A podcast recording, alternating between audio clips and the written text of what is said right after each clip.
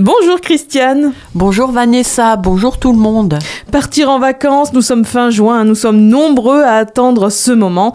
Mais avant, euh, il y a la route à faire et quelques conseils de bon sens ne sont jamais inutiles. Alors, comme le dit le vieil adage, qui veut aller loin soigne sa monture. Et c'est toujours d'actualité, même si le cheval a laissé la place à la voiture.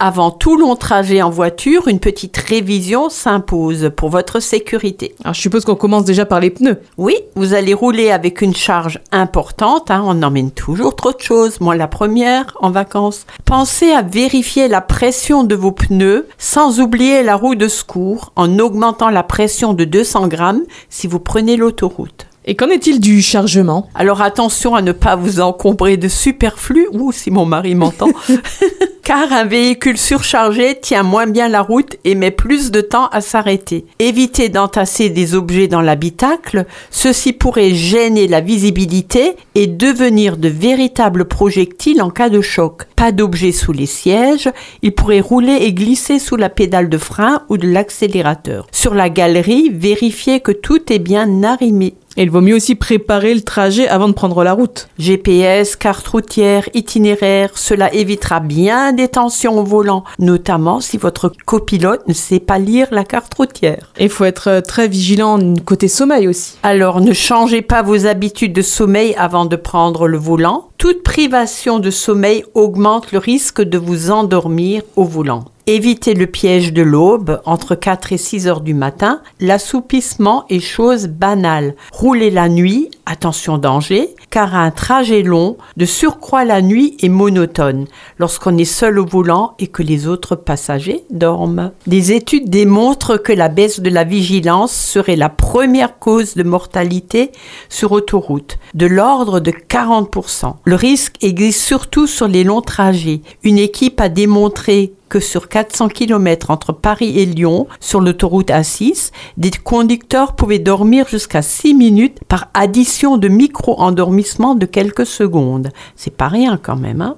Ah, Comment on peut repérer les signes de somnolence? Alors des bâillements, des raideurs de la nuque, des picotements des yeux, envie folle de bouger, sensation d'être à l'étroit, impression de passage à vide, tête lourde, sont autant de signes qui devraient vous alerter. Attention danger. Il est urgent de vous arrêter pour une pause ou de passer le relais à votre copilote. Et il faut éviter à tout prix de partir après une journée de travail, de partir la nuit sans avoir suffisamment dormi, de s'imposer une heure d'arrivée. Performance et sécurité ne font pas forcément bon ménage. Si vous avez des impératifs comme un bateau à prendre pour la traversée par exemple, prévoyez une marge de manœuvre de plusieurs heures afin de ne pas stresser en cas de ralentissement, d'imprévu ou de fatigue nécessitant un temps de repos supplémentaire. Et souvenez-vous qu'un moment d'inattention peut vous coûter la vie ainsi qu'à vos passagers et aux autres usagers de la route.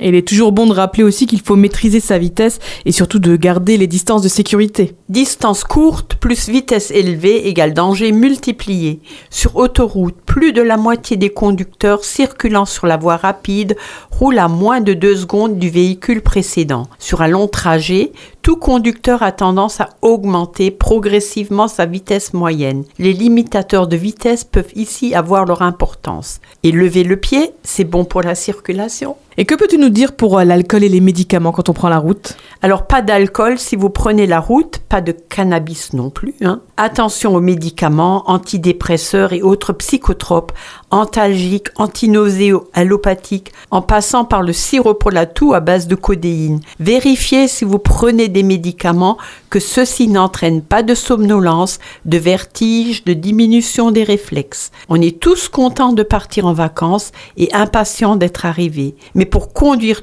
tout le monde à bon port, le chauffeur doit avant tout rester lucide, sûr de ses réflexes en toutes circonstances et conscient de ses limites. Il y a encore beaucoup trop de morts sur la route des vacances et le but et de revenir sain et sauf. Merci beaucoup Christiane, on va pouvoir partir en vacances sereinement. Je rappelle que pour vous accompagner dans votre démarche de santé, Christiane Barbiche, naturopathe certifiée, vous reçoit en cabinet sur consultation en rendez-vous au 06 36 00 92 81.